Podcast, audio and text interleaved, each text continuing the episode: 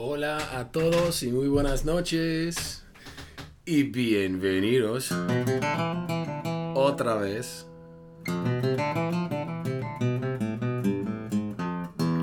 el podcastito de señor. ¿Cómo están ustedes? Nuestro último podcast. Oh. Mira, tengo... um, ah, es malas noticias, pero pequeñas malas. Um, espera, espera, espera. Yo lo siento, estoy ah, en mi oficina. Pero mira, empecé el podcast um, hace cinco minutos y invierno quería decir hasta luego y tengan un buen verano. Así que empecé el podcast. No, te- no toqué la guitarra, pero pausar, pausé la grabación y yo fui a la habitación porque él está en la cama. Es, ah, no sé, casi 10 de la, de la noche. Y él dijo, hasta luego, te, tenga un buen, buen verano en inglés. Y regresé, regresé a mi oficina para seguir con esta grabación y tuve dificultades tecnológicas, así que tuve que empezar otra vez. Así que bueno, lo siento. um, eh, estoy pensando de, de, um, llamando invierno otra vez, pero él, él tuvo un día largo. Nosotros estamos practicando béisbol. Tenemos ah, prácticas en la mañana, en la, en la tarde también, pero no pasa nada. No quiero hablar demasiado de mí. Todo está bien. Nosotros tenemos nuestra salud y y bueno, así que lo siento que eh, la voz de Winter no, no está en este podcast. Estoy triste que él no, que nosotros no tengamos el, voz de él, pero no pasa nada. Solo, solo dijo un poco. Pero que, que um, pareja nosotros ah, en este podcast. Así que, bueno, me gustaría, um, es tarde, estoy cansado. Tengo ideas para este podcast esta noche, no está muy difícil, pero no- así que no te preocupes. Ah, voy a cambiar a inglés um, y no sé por qué. Porque, probablemente porque nosotros hemos logrado un nivel um, excelente, un nivel apropiado. Así que puedo hablar en español o en inglés y es el mismo para ustedes. Así que es un... Es, Qué bueno, qué, qué, qué buenísimo.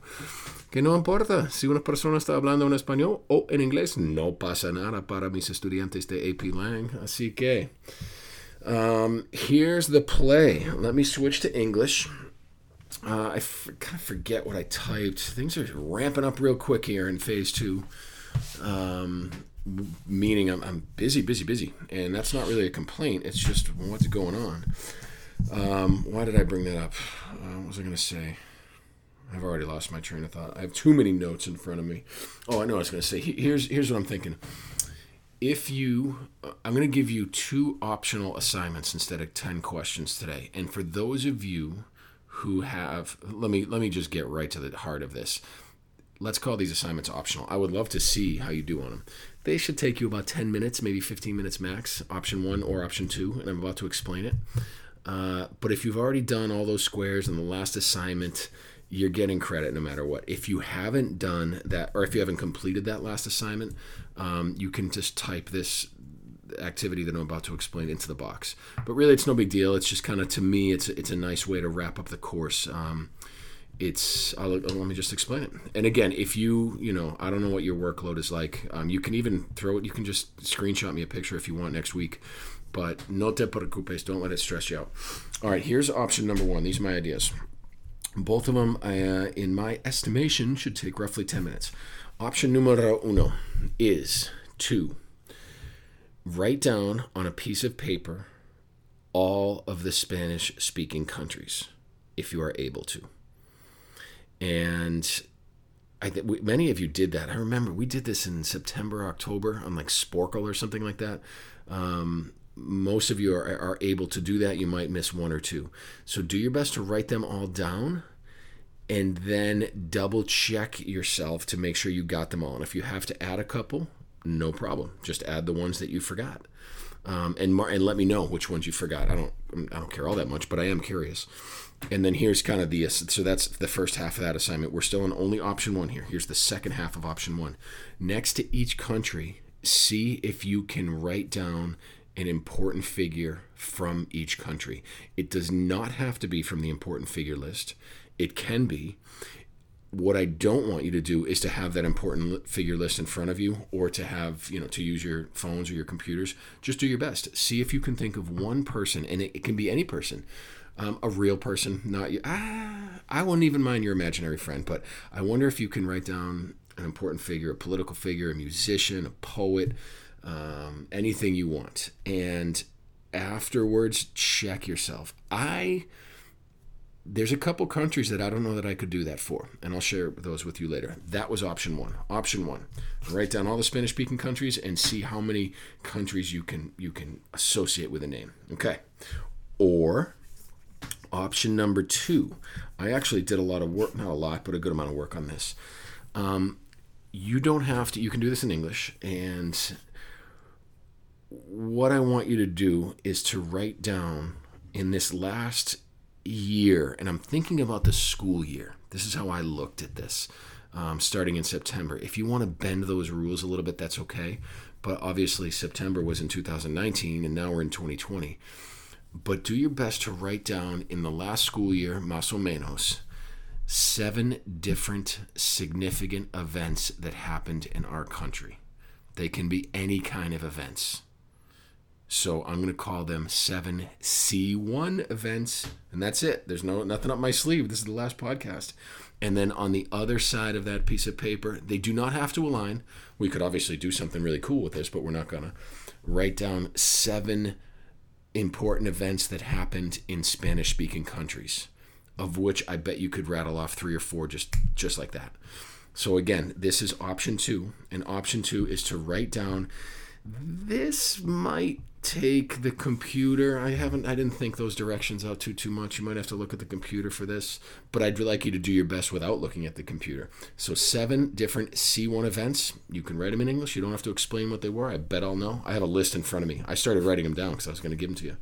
And then on the other side, seven C2 events. So that's option one. That's option two. You can do one or the other. Or, you know, I know you all pretty well. Or you can skip it, but I have a funny feeling most of you won't skip it but anyway, um, I have not taken a look at. I've only received a couple assignments of these last week assignments, but no pasa nada. Um, take your time. Hurry up. Oh, get it. Take your time. Hurry up. It never gets old. Um, all right, so here's what I did. Here's where I got some of this. I'm gonna just. How can I go through this? All these details I have on this paper without being too boring. What I might do is I might just go quickly what I did uh, last night and the night before is I went through my plan book and I looked at our entire academic year.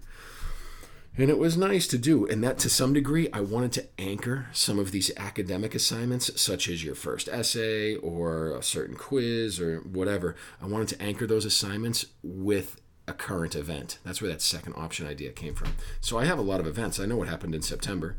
Um, but I want you guys to think about what's important to you. But oh, here's what we did in room 170 and sometimes in the language lab.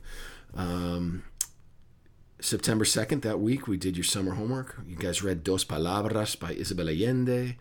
Um, you did Así Soy Yo. I assigned Charlas. What else? History quizzes. You had your first short blend. You read Borges y Yo. Gosh, you, uh, so many of you understandably came in saying, Senor, I did my best. I don't know what that was about. I get it. Uh, we worked on commands. Then you did, I'm in the week of the 23rd, whatever. Uh, we did the first long blend. I introduced your imaginary friends in September.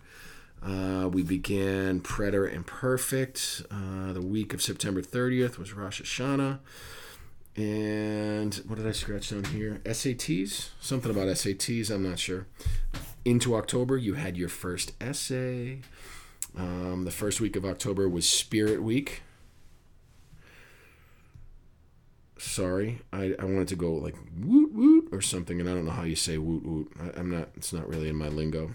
Let's get this bread is now though. Uh, the week of the 14th, that started with Columbus Day. Interesting couple of news pieces from Boston and Columbus. uh, today about about this Columbus statue. But anyway, we did your first email.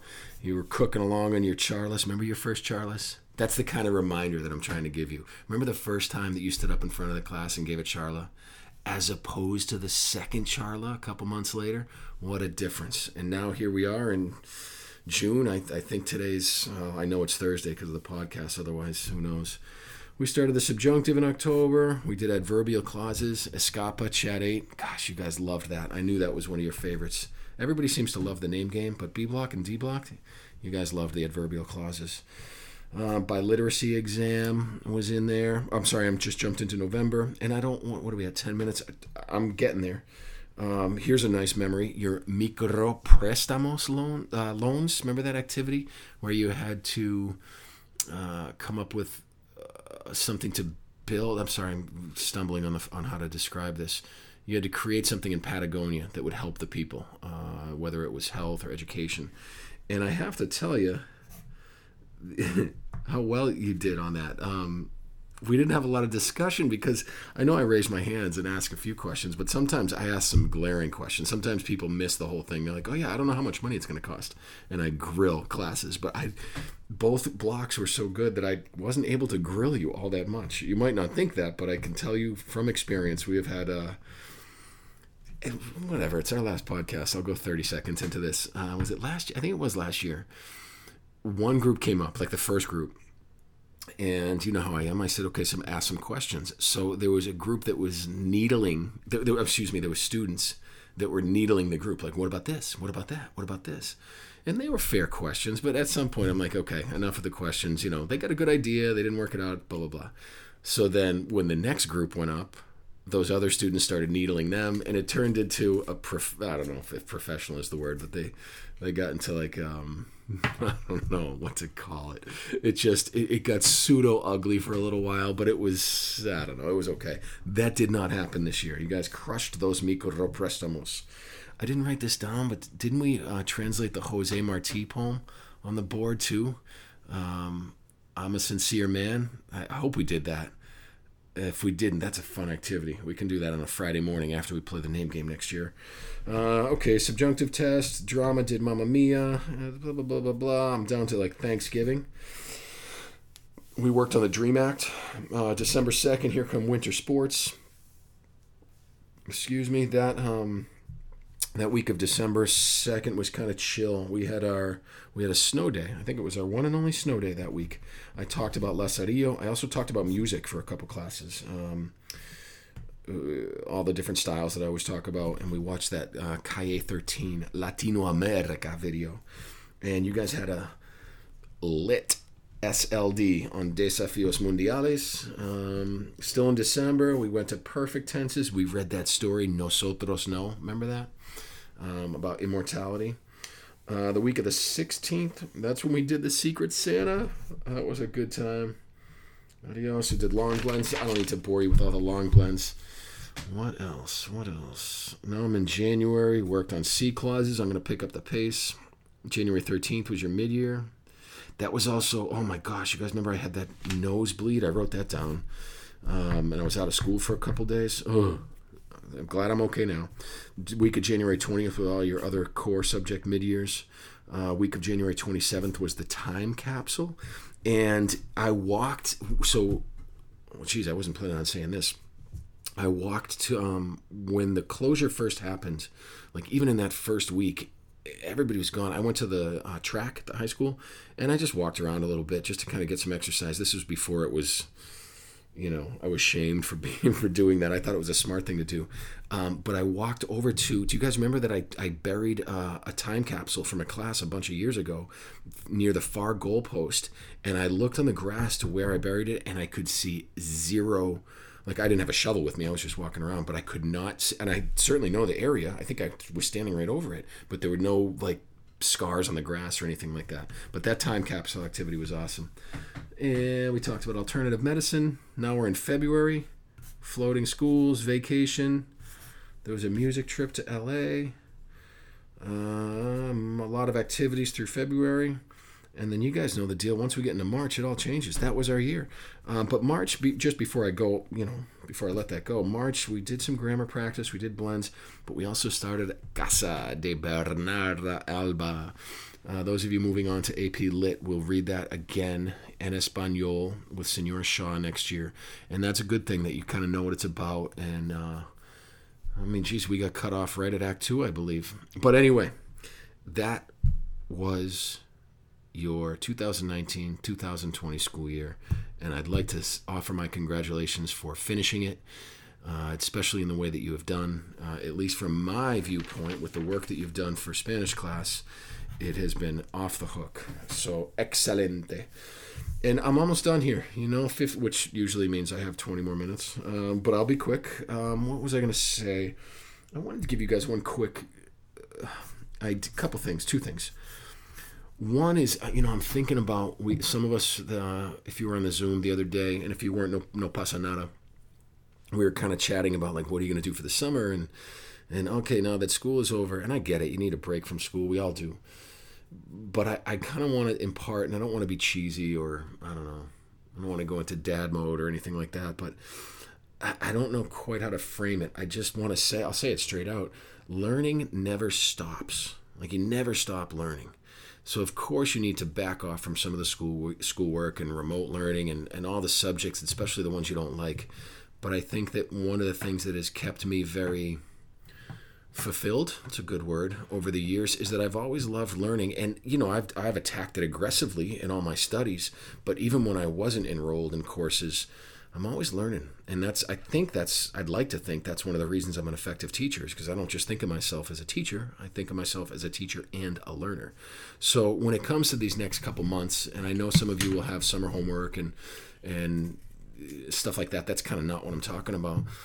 You know, you just want to keep learning. And, that, especially over the summer you can read books that you want you can you know you can read anything you want you can learn an instrument and that's a good transition to my next point is that with regards to spanish i see i see spanish and playing the guitar in, in a very similar light. I'm, i think i've said this in class but i feel like it's been a while. Um, in that they're both lifelong processes.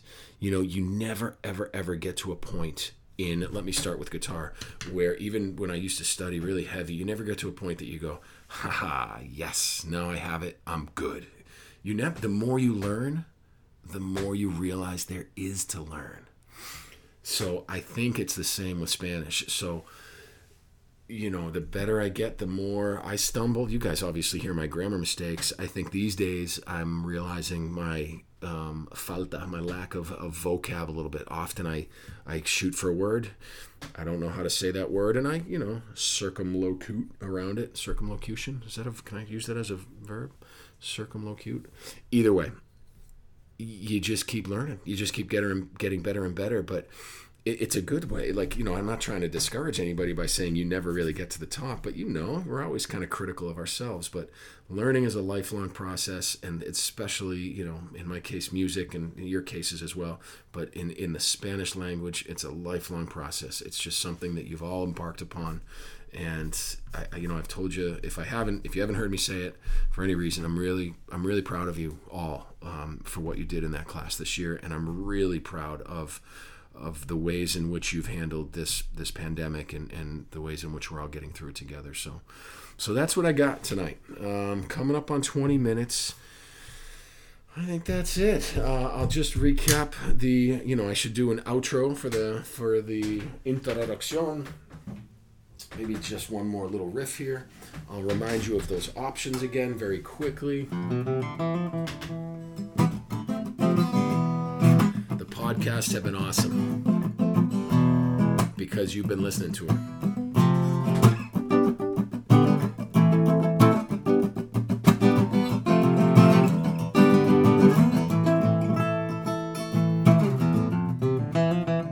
All right, I don't want to start playing guitar. It's kind of obnoxious. Sorry. Um, I don't know. Um, I'm, I'm kind of excited for school to end too, but I'm gonna miss our communication. I'll figure out these podcasts soon. And, and if you see an email from me in the middle of the summer, it's me giving you a heads up. Check out my new podcast. But for now, just as a reminder, um, let's call it a semi-optional requirement. No pasa nada. I'm not trying to, to burn you with too much, too much music. Just trying to wrap up the course in a non-emotional way a little bit. And again, um, option number one, if you choose to do it, is to name as many Spanish-speaking countries as you can and one important figure from each. And I'm interested, you know, if you think that Octavio Paz is from Spain and you write that down, which none of you would, because of course you all know that Octavio Paz is the Nobel Prize winning author from Mexico. But if you were to do that by mistake, no pasa nada, I'm interested in your corrections like I usually am. Anyway, that was option one.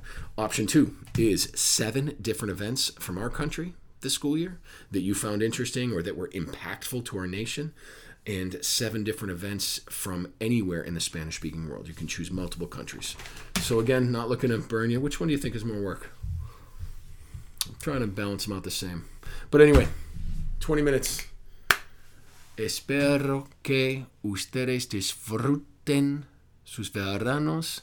Y obviamente estoy aquí. Um, si ustedes necesitan algo, no sé qué. Um, pero la comunicación es. Um, uh, has been, había, uh, uh, la comunicación ha sido excelente uh, con, con, nosotros. Y esto, no sé, no sé. Solo quería hablar un poco más en español. Mira, no quiero decir adiós, no quiero decir hasta luego, estudiantes. Pero obviamente, como expliqué en el pasado, ustedes son un clase, uh, dos clases, pero entiendes, un clase que obviamente no voy a olvidar en mi vida. Así que ustedes tienen un, un espacio muy especial en mi corazón. Con estas palabras voy a decir hasta luego, hasta muy pronto y ¿qué más? Necesitamos una frase como hasta la pasta. Um, chao estudiantes, chao B-Block, chao D-Block, hasta la pasta.